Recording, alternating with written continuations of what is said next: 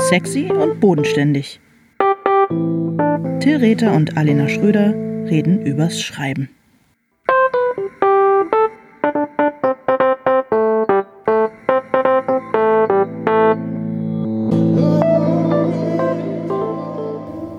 Hallo Alena. Hallo Till.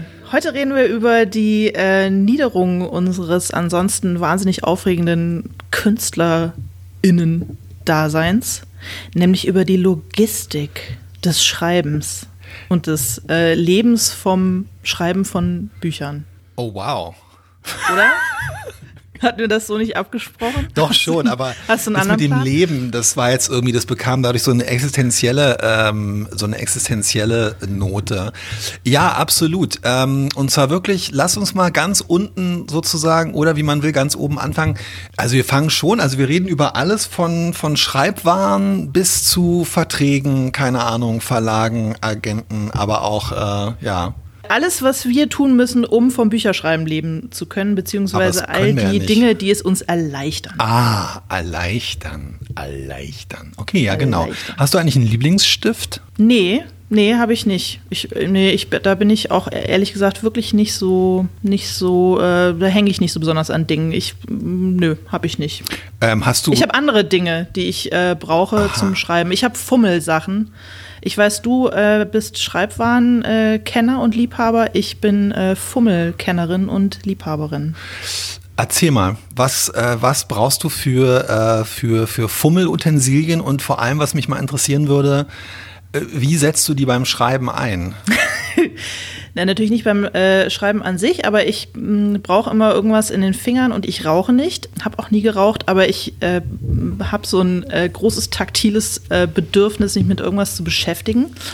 Und damit ich meinen Kolleginnen, mit denen ich mir ein Büro teile, nicht die ganze Zeit mit irgendwie Kuli-Klickern oder sowas auf den Senkel gehe, habe ich mir so ähm, Fummel Gadgets angeschafft. Also ich habe zum Beispiel total fantastische magnetische Knete, wo man äh, äh, so einen äh, Eisenkubus in so Knetmasse verschwinden lassen kann. So, so intelligente Knete. Ja, genau, so ein Kram und ich habe so Ich hasse das, wenn die Knete intelligenter ist als ich. Insofern. Ja, gut, das, das, das nehme ich in Kauf. Und ich habe lauter so, ich habe irgendwelche Sachen, an denen ich einfach so rumfingern kann. Und äh, dabei kann ich mich ganz gut konzentrieren. Wenn ich gerade nicht schreibe, sondern nachdenke, dann finger ich an sowas rum. Hast du eigentlich mal aus, hast du eigentlich mal darüber nachgedacht oder hast du mal probiert, deinen Schreibprozess äh, zu begleiten? Hm, Wie soll ich sagen, sozusagen noch in anderen, äh, in anderen. Mit Alkohol? Bitte was? Auch da, mit, mit Alkohol? Ja, auch das. Ich meinte mit anderen Medien, also mit anderen künstlerischen Ausdrucksmitteln, weil das hörte sich ja jetzt, hört sich jetzt ein bisschen an, du könntest, vielleicht wäre es schön, wenn du äh, während des Schreibens oder in den Denkpausen Sachen aus äh, Ton oder aus Fimo formen würdest, die aber zu deinem, zu deinem Schreiben, die zu deinen Texten passen. Nee, da, nee, da müsste ich ja doppelt denken. Da müsste ich ja meinen Denkprozess sozusagen in eine taktile Handlung übersetzen. okay. Das, das schaffe ich nicht. Okay. Ich höre äh, manchmal Musik beim Schreiben, aber eher um die Telefonate der Kolleginnen sozusagen auszublenden. Äh, zu blenden. und dann kann ich auch nur bestimmte Musik hören. Also nichts mit Text, sondern so Fahrstuhl, Jazz oder äh, ein bisschen wohltemperiertes Klavier oder sowas. Also wir sind jetzt im Jahr 2019, aber wenn wir uns jetzt mal zwei, drei Jahre zurückversetzen, ähm, hast du beim Schreiben Fidget Spinner äh, benutzt? Ja, ich habe Okay. äh, ah, definitiv. Aber auch das ist den Kolleginnen irgendwann auf den Zeiger gegangen, weil die natürlich nicht so geräuschlos sind. Aber ich war in unserem Haushalt diejenige mit den meisten Fidget Spinnern und äh, diejenige, die sie am längsten und ausgiebigsten äh, befummelt und befingert hat. Ja, ähm, das heißt aber, du hast äh, offensichtlich, äh, weil ich bin, also du hast es äh, vorhin so nett gesagt, aber ich würde sagen, ich bin überhaupt kein äh, großer Schreibwarenkenner oder so. Bei mir sind mit Schreibwaren aber sehr, sehr äh, akute ähm, abergläubische Züge ähm, verbunden. Also ich benutze Oh, bestimmt. Bitte? Hast du Glück, hast du einen Glücksstift, mit dem du Verträge unterschreibst und sowas? Ähm, nee, ich habe nicht einen Glücksstift, mit dem ich Verträge unterschreibe, aber ich habe, ähm, ich benutze zum Beispiel, äh, ja, ich benutze immer eine Art von Stiften vorzugsweise eine Zeit lang, weil mir in meinen Gedanken irgendwann mal was gelungen ist, was ich äh, vor vielen Jahren einmal mit einem Stift dieser Marke ähm, keine Ahnung, aufgeschrieben habe oder was auch immer. Ähm, und ich benutze seit vielen Jahren äh, so gelbe ähm, so gelbe Anwaltsblöcke, weil ich darauf einmal meinen ersten ähm, Artikel irgendwie, äh, den ich wirklich für, für erkleckliches Geld verkauft habe und nicht nur für 80 Mark oder so. Ähm, der erste Artikel, den ich verkauft habe, wo ich das Gefühl hatte, es könnte wirklich ein Beruf werden, den habe ich, da habe ich mir Notizen auf einem gelben Block gemacht und seitdem und das ist wirklich 25 Jahre her, ähm, kann ich äh, nicht ohne diese gelben Blöcke arbeiten. Es hat aber wirklich rein, das ist wirklich total albern und hat wirklich sowas ganz, äh, ich muss immer diese oder jene Unterhose beim Pokalspiel anziehen oder so. Es hat wirklich sowas ganz, ähm, hat wirklich was ganz, äh, es ist reiner Aberglaube. Aber ja. ich glaube, das haben äh, viele, weil bei deinen gelben Blöcken, die du, glaube ich, sogar richtig äh, importieren musst aus dem Ausland, ne? Oder? Habe ich das Ja, ich habe die immer mitgebracht eine Zeit lang, aber inzwischen habe ich einen ganz guten Vorrat. Also Hast ich kann mich glücklich Dealer? schätzen, wenn ich es noch schaffe, die ähm, nee, also weil ähm, unsere Kollegin Maike Rasch behauptet ja, es würde die auch hier geben, aber es ist einfach, äh, es ist einfach nicht wahr. Also es entspricht einfach nicht der Wahrheit. Insofern ich habe neulich ähm, ich habe neulich gelesen in einem äh, Buch, dessen Titel ich vergessen habe, aber wo es, ich, ich glaube, das habe ich dir sogar mal geschenkt. Es geht jedenfalls um die ähm, um äh, berühmte Schriftsteller und Schriftstellerinnen und ihre ja, genau. Arbeits, ähm, ihren Arbeitsalltag und mhm. was sie so sozusagen wie ihr Arbeitstag so abgelaufen ist. The und Daily da, Rituals of uh, genau. Ja, genau.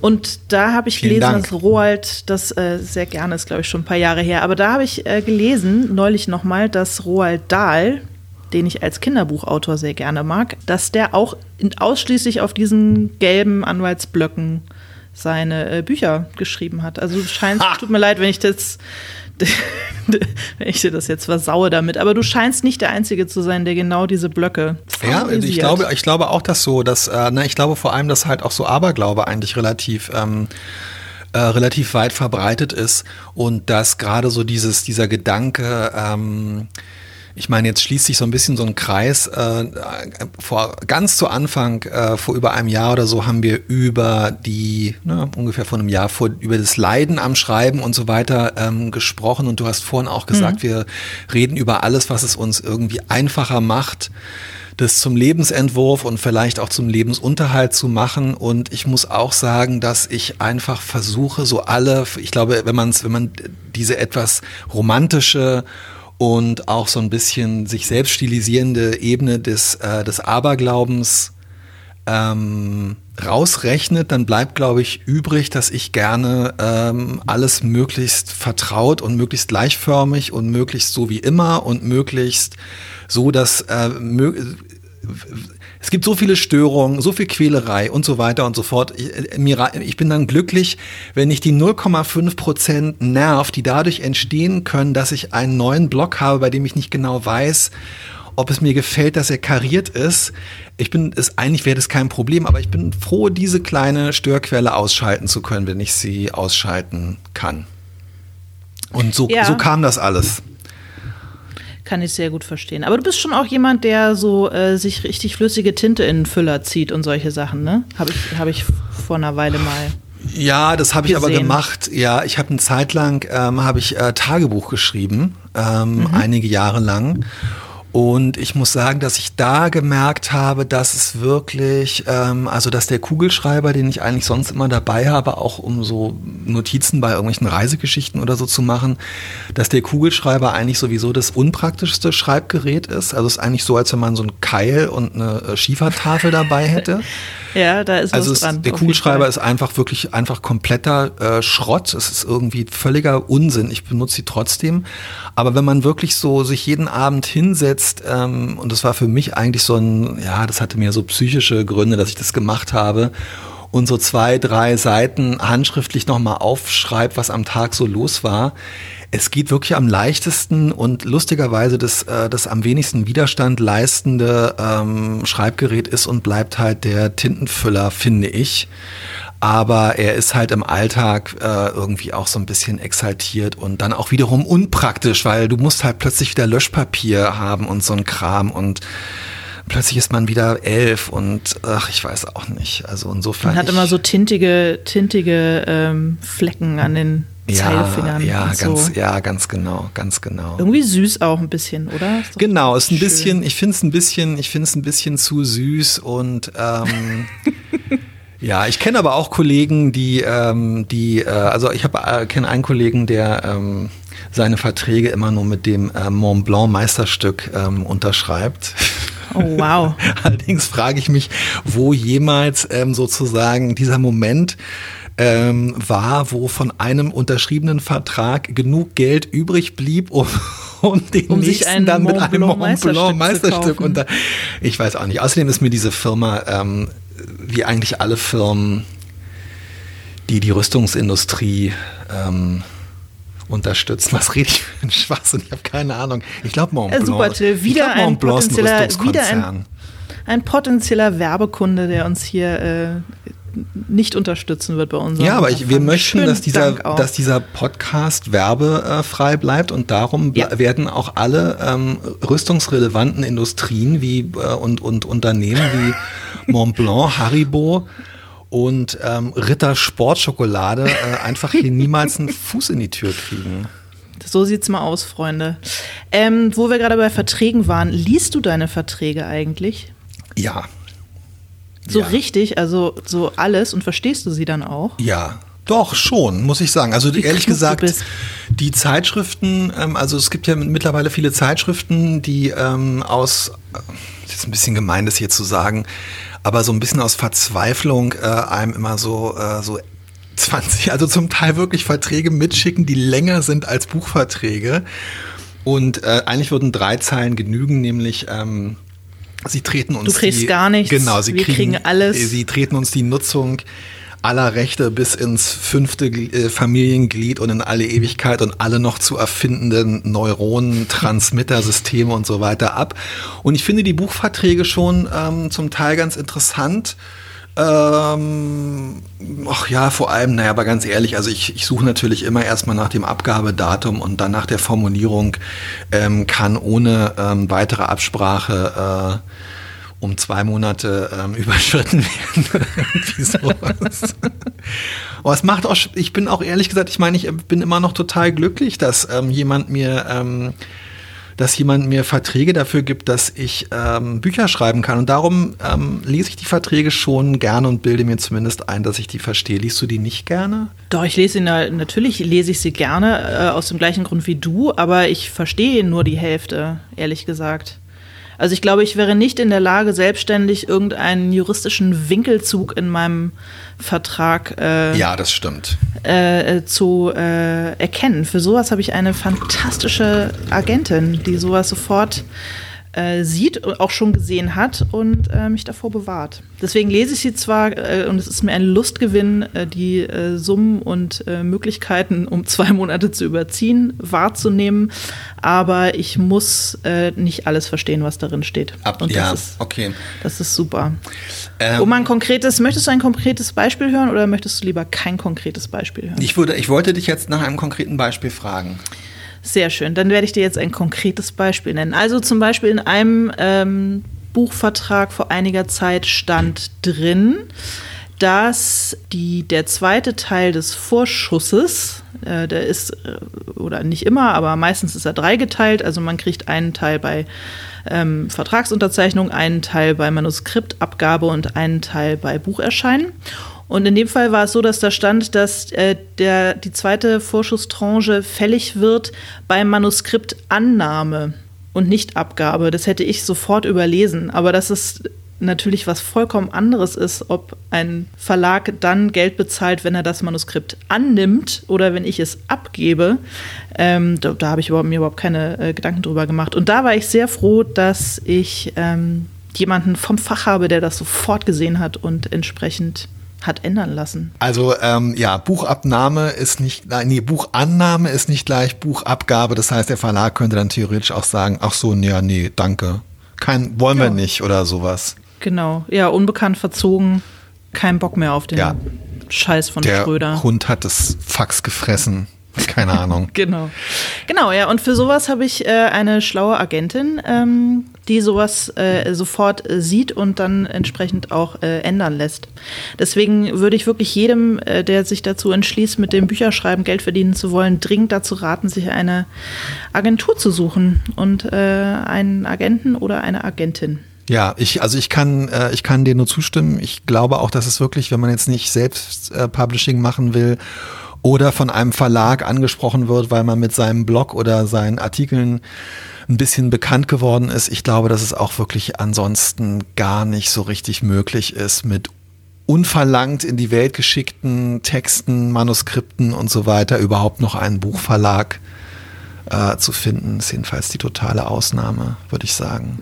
Ja, das glaube ich auch. Außerdem ist es äh, super, wenn man Leuten sagen kann, ich kann jetzt nicht, ich muss mit meiner Agentin telefonieren oder an dem Tag kann ich nicht, ich treffe mich mit meiner Agentin oder auch äh, äh, besprechen Sie das bitte mit meiner Agentin, ich kann mich um derlei irdischen Tant nicht kümmern oder irgendwie sowas. Also es hat, ähm, es hat äh, viele, viele, es hat einen hohen Coolness-Faktor und es hat äh, viele logistische äh, und auch menschliche äh, Vorteile so jemanden zu haben, der sich auskennt mit dem Geschäft und der, ähm, der bei den Verlagen ja auch in der Regel die entsprechenden Leute kennt.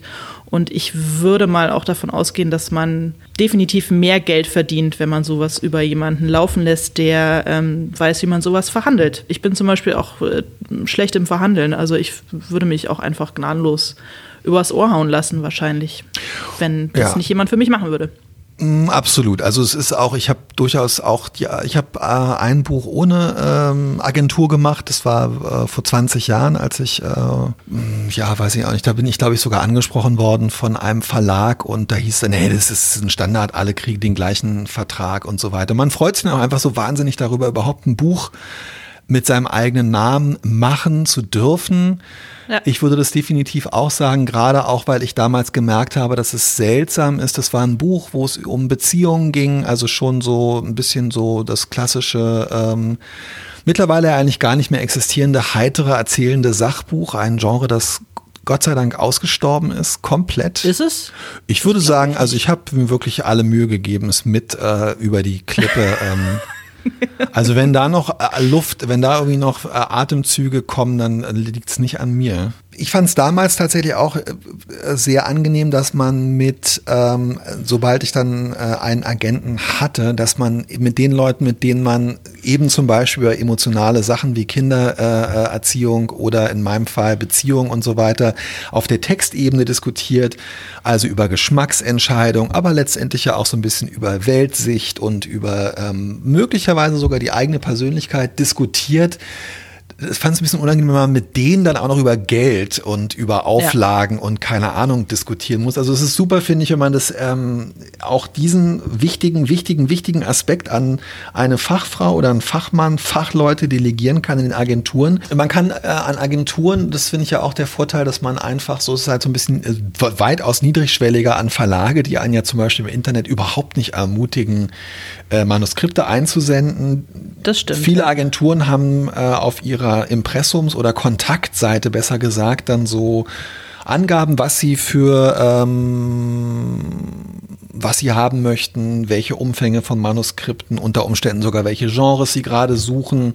Genau, ja. Und da kriegt man auch eher dann eine, eine, eine relativ kurzfristig eine Antwort, würde ich sagen. Denn ich glaube, das klassische, also das, das geheime Meisterwerk, das aus einem unverlangt eingesandten Manuskript äh, entstanden ist, gibt es so gut wie gar nicht mehr. Ich kenne das jedenfalls nur äh, aus Lektorinnen, Anekdoten, die sich dann immer auf Generationen, zurückliegende Generationen von Lektorinnen bezogen, wo einmal jemanden kannte, wo das so war, aber das gibt es, glaube ich, nicht mehr so richtig. Ja, ich glaube auch, dass die Agenturen für die Verlage inzwischen echt so eine quasi so eine Bottleneck-Vorauswahl-Funktion äh, haben. Kann man ja auch verstehen, aber vielleicht gibt es auch in jedem Verlag irgendwo so einen Keller, wo die ganzen Verlagsvolontäre äh, und Volontärinnen sitzen, die sich da durchflöhen. Weil letztlich hat ja jeder, der das tatsächlich betreibt und ein Buchmanuskript verschickt. Äh, und selbst wenn es noch so grottig ist, finde ich das Anrecht, dass diese äh, Mühe gewürdigt wird und irgendwer wenigstens die ersten drei Seiten gelesen hat und dann im Zweifel einen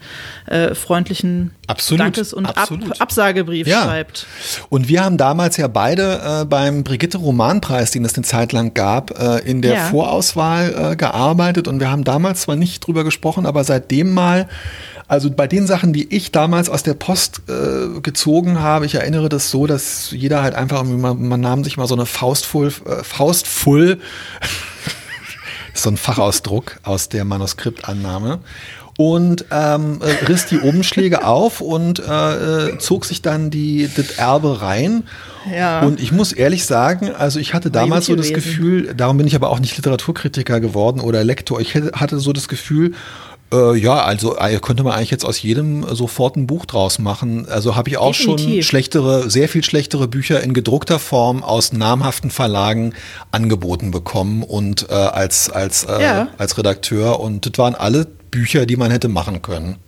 Ich fand es ich fand's, äh, äh, auch ein bisschen beschämend, ehrlich gesagt, Ja. für jemanden, der mit dem Schreiben sein Geld verdient, äh, Leute zu sehen, die so richtige, echte Berufe haben ähm, äh, und dann in ihrer Freizeit zur Entspannung ähm, noch so sich so ein Buch rausdrücken. Also ich war echt jedes Mal ähm, ziemlich beeindruckt, auch so vom Umfang. Also wa- was für riesige äh, Textman-Leute so just for fun produzieren. Und da waren auch wirklich, wie du sagst, echt äh, ein paar wirklich tolle Sachen dabei. Keine, Ich sag mehr, keine ich war, fand alles gut. Ich finde, man hätte sofort einen Verlag äh, gründen und alle 300 ähm, eingesandten Manuskripte drucken und in einem einzigen Schuber, also so ein Pop-up-Verlag, der einfach in einem Jahr 300 Neuerscheinungen veröffentlicht, ja, finde ich gut. Till, ich wo man finde, einfach mal sagen kann, äh, so, das war's jetzt einfach. Das ist jetzt einfach der, ja, hier sind unsere, Ja. äh, ach, was, was wir für ein Programm haben, ja, wir haben 300 Bücher, bitte.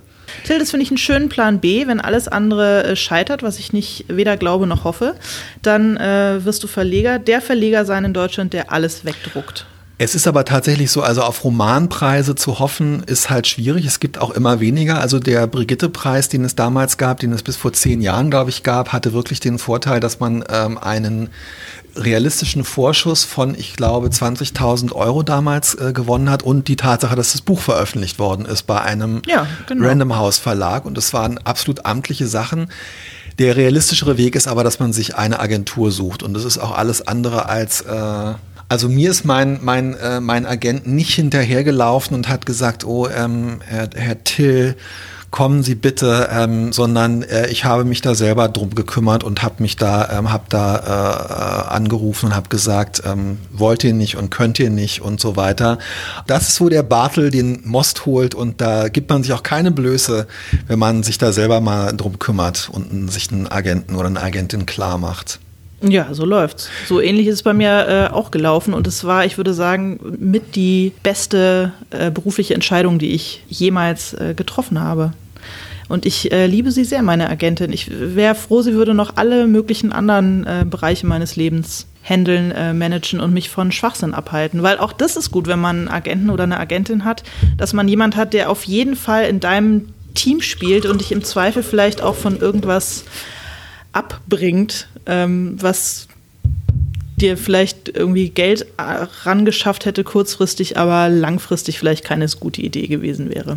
Genau, und ich finde halt auch, also die, die ganz wichtige Sache ist, und das betrifft eben letztendlich auch die Verlage. Die Verlage haben natürlich, finde ich, auch diese im Idealfall ähm, diese wichtige Funktion, dass man das Gefühl hat, man hat ähm, nicht nur einen Kunden, sondern man hat äh, Menschen, die irgendwie mit einem ähm, ja, mit denen man, äh, die man in seiner Ecke hat, in seinem Team, ganz genau. Das stimmt. Hast du eigentlich mal über Self-Publishing nachgedacht? Äh, ja, natürlich. Und sobald ähm, die Verlage äh, sagen, und der Tag wird natürlich ähm, eines Tages kommen, weil entweder man wird so ein, ähm, man wird irgendwie so ein, äh, so ein, so ein Schmuckfossil, wo alle irgendwie sagen, oh, oh, der neue Räte hat wieder irgendwie ein Band mit besonders geschmackvollen kleinen Aphorismen. Äh, wo eigentlich wird niemandes mehr interessiert, aber es wird noch so, wird noch so mitgedruckt. Also ich glaube, man wird entweder so ein, so ein Schmuckfossil oder was ich in meinem äh, Fall für realistischer halte, dass irgendwann Leute einfach eines Tages sagen, boah, ey, was sollte es eigentlich? Es reicht jetzt, es ist gut. Und dann würde ich, glaube ich, wirklich ohne ähm, äh, ich schreibe halt schon auch gerne und auch dann auch unter Umständen, glaube ich, viel. Ich würde dann von einem Tag auf den anderen äh, als äh, Selbstpublisher auf den Knopf drücken und meine Hamster-Pornos und meine, meine Alien-Thriller und alles Mögliche an Amazon, äh, bei Amazon hochladen als E-Books. Hab schon Ja. die Cover alle in der Schublade. Ich glaube, dass äh, alle unsere Hörerinnen und Hörer jetzt Hamster-Porno äh, googeln, um zu gucken, ob das was ist, was Das du dir gibt's jetzt ausgedacht nicht. hast oder ja, ob, gibt's es, ja noch nicht. Mache ich dann ja auch erst. Du wirst das ich Genre weiß es äh, nicht. begründen. Ich will ja einen Meerschweinchen-Roman schreiben und der soll. äh, Ja, stimmt. Ja, das möchte ich aber auch jetzt nicht in die gleiche Ecke gestellt wissen. Würdest du das denn machen oder hätte das für dich. Ähm, Hamster-Porno? nee, äh. Self-Publishing. es wäre, wäre das für dich, äh, also wäre es für dich vorstellbar eher doof? Es wäre natürlich nicht das Gleiche, weil es wieder so einsam wäre irgendwie. Das stimmt, es wäre, na, das Faszinierende wäre natürlich, dass man so ein eins zu eins, äh, ja, dass man halt so eins zu eins mitbekommt, wie das eigene Buch sich verkauft und ankommt. Auf der anderen Seite halte ich es in meinem Fall für unrealistisch, weil ich äh, weder in, im Fantasy-Segment äh, noch im Chicklit-Segment noch im Pornosegment wirklich zu Hause bin. Und ich glaube, das sind im Wesentlichen die drei ähm, Genres, die als die bei Ja, den. Self-Publish-Geschichten gut funktionieren. Also ich habe mal eine kennengelernt, die ähm, wirklich sehr wohlhabend geworden ist mit ihrer Fantasy-Reihe. Die, also, wie gesagt, ist auch nichts, was ich lese, deswegen kann ich es nicht beurteilen, aber ich glaube, die tolle Fantasy-Romane geschrieben hat, die sie bei äh, den traditionellen Verlagen nicht losgeworden ist, als Self-Publisherin äh, dann irren Erfolg hatte. Und jetzt kommen die Verlage alle angekrochen und wollen ihre Bücher verlegen. Und jetzt sagt sie, ja, nö, wieso? Jetzt im Moment kriege ich irgendwie 100 Prozent meiner Einnahmen. Warum sollte ich mit euch teilen? Und äh, das finde ich natürlich auch irgendwie eine ganz lustige, auf der einen Seite lustige, auf der anderen Seite irgendwie auch äh, verstörende Geschichte. Ja, also wobei du kriegst ja bei Amazon zum Beispiel auch nicht 100 Prozent deiner Nee, aber Einnahmen. also natürlich irgendwie deutlich mehr äh, als Ja. Also prozentual deutlich mehr. Aber ich glaube, die Flut an Leuten, die das machen, ist so dermaßen groß, dass man schon auch da wahnsinnig, das ist im Grunde wie ein Lottogewinn, wahnsinniges Glück haben muss, dass man jetzt aus der Masse der Self-Publisher äh, plötzlich irgendwie, dass das so ein Momentum kriegt und man damit irren Erfolg hat und stinkreich wird. Ich glaube, die Wahrscheinlichkeit ist trotz allem noch vergleichsweise gering, dass Ähm, das passiert. Man könnte es ja tatsächlich schon mal ausprobieren, einfach so. Ich habe auch, äh, ich habe mir zum Beispiel die Rechte an äh, meinen, an einem oder zwei alten Büchern zurückübertragen lassen. Äh, die äh, irgendwann müssen die Verlage oder tun sie sowieso, geben einem die Rechte ja äh, zurück, die Nutzungsrechte. Aber ehrlich gesagt, ich habe dann auch mal so gedacht, hey, lädst es halt einfach dann mal hoch als E-Book und ma- machst noch so ein bisschen Werbung, äh, keine Ahnung, in den sozialen Medien. Aber alleine ähm, schon äh, den, den Text wieder herzustellen und dann auf eine entsprechende Art und Weise zu formatieren und so. Ähm, Daran ist es dann so ein bisschen gescheitert, aber durchaus auch an der Überzeugung, dass vielleicht, ähm, ich glaube, jeder auf der Welt, der den Roman Das Leben ist nur eine Phase lesen wollte, hat ihn inzwischen auch, ähm, hat ihn inzwischen auch gelesen. Wer weiß, es wachsen ja immer neue begeisterte Reta-Fans nach, weißt du, die sich gerne an deinem Frühwerk ergötzen Nicht- möchten. Ich glaube, ich kann ziemlich genau einschätzen, wann dieses Buch seinen kulturellen Moment nicht hatte und äh, es hatte ihn nicht 2007, 2008 und es hat ihn jetzt nicht, nicht, nicht nochmal. Insofern ist alles, alles gut. Aber ich dachte also, diese Illusion, das ist ein Knopfdruck, das stimmt ja dann auch letztendlich nicht. Äh, ich erinnere mich, dass es dafür bist du jetzt auch noch, ähm, äh, glaube ich, zu jung, um mich daran zu erinnern. Es gab, ähm, ich liebe es immer, wenn ich solche Sachen sage. Es ist wirklich so grauenvoll. Warum mache ich das immer wieder? Weil das, glaube ich, Ende der 70er, Anfang der 80er Jahre oder so war. Da gab es eine Bewegung von deutschen Schriftstellern, die sich nicht in der Springerpresse äußern wollten.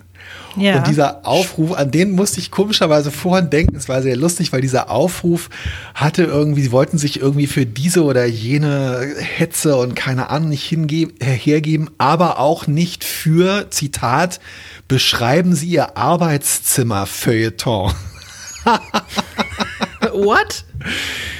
Naja, in diesem Aufruf Ja. wurde polemisch ähm, das Feuilleton, was damals ähm, so untergeschoben äh, von den äh, Presseerzeugnissen des Springer Verlages praktiziert wurde, als beschreiben Sie Ihr Arbeitszimmer Feuilleton ähm, bezeichnet. Okay. Also nicht als, als ernsthafte Auseinandersetzung mit, Mit Inhalten, Texten, sondern, sondern nur mit, genau, äh, sagt halt, äh, ja. Und ich habe, Ja. ich weiß, wie ich das damals ähm, äh, natürlich äh, mit äh, mit einer gewissen Begeisterung gesehen, aber dann auch, ähm, es hat mir so einen gewissen Stich versetzt, weil ich feststellte, dass ich eigentlich beschreiben Sie Ihr Arbeitszimmer Feuilleton total interessant finde und ähm, eigentlich das äh, einzige, was mich an Autoren und Autoren oft interessiert, ist, äh, dass sie ihr Arbeitszimmer vielleicht mal ähm, beschreiben. Denn ich finde schon, dass so diese, also erstens sagt es ja wahnsinnig viel so über die, ähm, die sozialen Umstände ähm, und, und die wirtschaftlichen Umstände, unter denen man arbeitet und so weiter aus. Und ja, es gibt so viele Legenden von J.K. Rowling, die morgens um von fünf bis halb sieben am Küchentisch geschrieben hat oder haben will. Ähm, Alina, kannst du mal dein Arbeitszimmer beschreiben für mich, bitte? Äh, ja, es ist in Wo schreibst du deine Bücher? Wo schreibst du deine Bücher? Weil mir das nicht so ganz klar ist. Schreibst du es wirklich mit deinen, in dem Büro mit deinen Kolleginnen? Wenn ja, wie sieht es da aus? Oder wo hast du zu Hause noch eine Ecke? Oder schreibst du über, kannst du überall schreiben? In unserer Villa am See habe ich ein äh, kleines Gartenhäuschen, in das ich mich ähm, zurückziehe mit meinen äh, aktuellen Liebhabern und äh, dort schnell. Nachdem dein Mann Ich es dir habe- mit freiem Oberkörper gebaut hat und du ihn von der Veranda wohlgefällig beobachtet hast. So ist es, so ist es. Ähm, nachdem ich mich stundenlang dem Liebesspiel hingegeben habe, schreibe ich dann. Nein, mein Arbeitszimmer ist, ich habe ein Büro mit äh, zwei Kolleginnen, das in einem Souterrain liegt, gekachelt ist. Und ähm, dass ich mit meiner äh, warmherzigen Persönlichkeit und meine bezaubernden Kolleginnen mit äh, äh, menschlicher Wärme füllen müssen, weil es ansonsten relativ kühl ist. Das Im wird Sommer gar sehr nicht so, wenn angenehm. man da reinkommt. Und Souterrain, das sind Ja, wenn, zwei weil Stufen. du dann da bist. Bitte? Ja, es ist, ja, weil du dann da bist. Aber es sind zwei die Stufen, die Sonne da aufgeht. in, nach unten führen. Das- Es fühlt sich jetzt Du nicht an. wolltest Keller sagen. nee, es ist schon, es ist schon, naja gut, aber man geht sozusagen von der Straße zwei, drei Stufen nach unten. Es ist, wie gesagt, ich bin Das ist da so ja dein gerne. Kreativkeller, ne? Das ist mein Kreativkeller. Dort habe ich einen Schreibtisch und ähm, da schreibe ich. Und hier bei mir zu Hause in meiner äh, bescheidenen Wohnung habe ich leider kein Arbeitszimmer Ja, oder sowas Ich für mich. nicht, nee. äh, wenn ich hier schreibe, schreibe ich am, äh, am Küchentisch. Ja, Ich finde es äh, vergleichsweise luxuriös, dass ich überhaupt ein Büro total. Geht mir auch Platz, so. Ja, äh, ja, ja, ja. habe. Aber ich habe zum Beispiel nicht, also äh, da schon dadurch, dass ich nicht so viel Platz habe, ich habe außer meinen diversen Fummel-Gadgets, über die wir ja schon gesprochen haben, nicht so viel äh, Platz zur freien Entfaltung, was äh, so ähm, äh, du dagegen hast ja, du hast ja, äh, Ja. Du, du hast es dir richtig schön gemacht bei dir. Ähm, das, ja, das freut mich, dass du das sagst. Ich habe das große Glück, dass ich ähm, durch meinen Freund Dirk, ähm, mit dem ich mir Büroräume teile ähm, und weil das für ihn nicht äh, praktisch war, diesen etwas größeren Raum zu nehmen, den man aber nicht äh, so richtig gut durch zwei teilen kann. Er hat nämlich noch eine Kollegin. Ähm, dadurch habe ich einen größeren Raum, aber es ist auch so ein bisschen typisch, dass ich mich ähm, ich genieße das hier Sachen aufzuhängen und es stimmt, ich habe es mir so ein bisschen, ähm, ich habe es mir hier wirklich so ein bisschen gemütlich gemacht. Äh, ich verkrieche mich aber hier auch in der kleinsten Ecke sozusagen. Also ich habe mir wirklich zum Schreiben die kleinste fensterlose äh, Ecke und wirklich, also buchstäblich so eine Zimmerecke ausgesucht, wo ich auch in die Zimmereckenwand irgendwie reingucke. Und ich merke, dass wir haben neulich schon äh, über die ähm, über die Erdkeller, äh, die wir füllen wollten, mit, Ja. mit Narrativspuren, äh, Spuren, mit denen wir uns in irgendwelche ähm, in irgendwelche Erdreiche äh, eingraben.